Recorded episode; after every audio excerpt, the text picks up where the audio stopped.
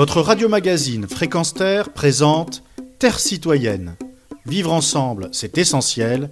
Une chronique animée par Pierre Guelf. Laurent Joly, historien et directeur de recherche au CNRS, spécialiste de l'histoire de Vichy et de la Shoah, a commenté les dessins de Cabu pour l'ouvrage La rafle du Veldiv, la honte et les larmes, récemment paru aux éditions Taillandier.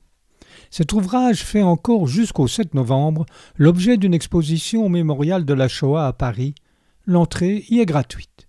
Je vous lis ces extraits significatifs qui expliquent l'omerta qui prévalut dans l'ascension politique de François Mitterrand au sommet de l'État français et qui reste pour maintes personnes une sorte d'icône.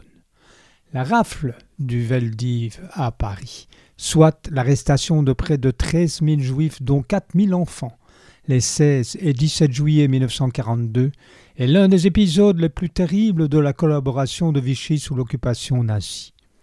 Le maréchal Pétain lui-même, que le jeune Mitterrand admirait, en approuva le principe.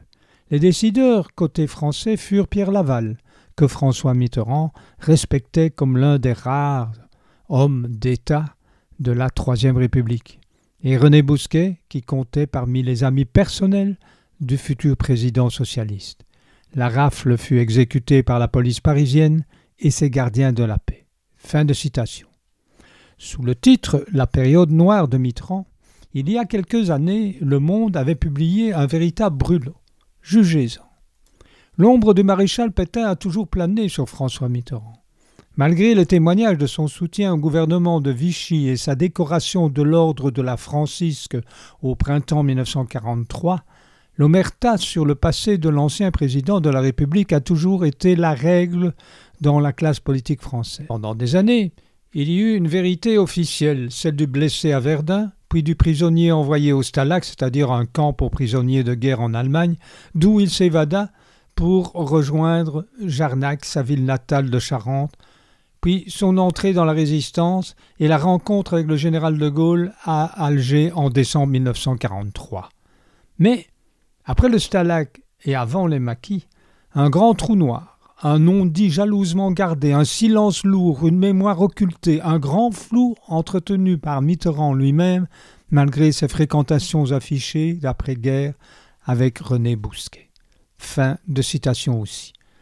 Serge Moati, qui tira un documentaire de cette affaire, déclara aussi au Monde Comment expliquer ce silence? C'est une énigme. Un Serge Moati qui ajouta que l'ancien président de la République n'avait jamais été antisémite. Quant au général de Gaulle, des archives signifient qu'il aurait dit à Mitterrand Votre sympathie pour Vichy sera mise sur le compte d'une erreur de jeunesse. Voici donc une occasion de se rendre au mémorial de la Shoah pour en savoir davantage sur cette odieuse et dramatique rafle parisienne ou de lire le livre de Cabu. Retrouvez et podcastez cette chronique sur notre site fréquenceterre.com.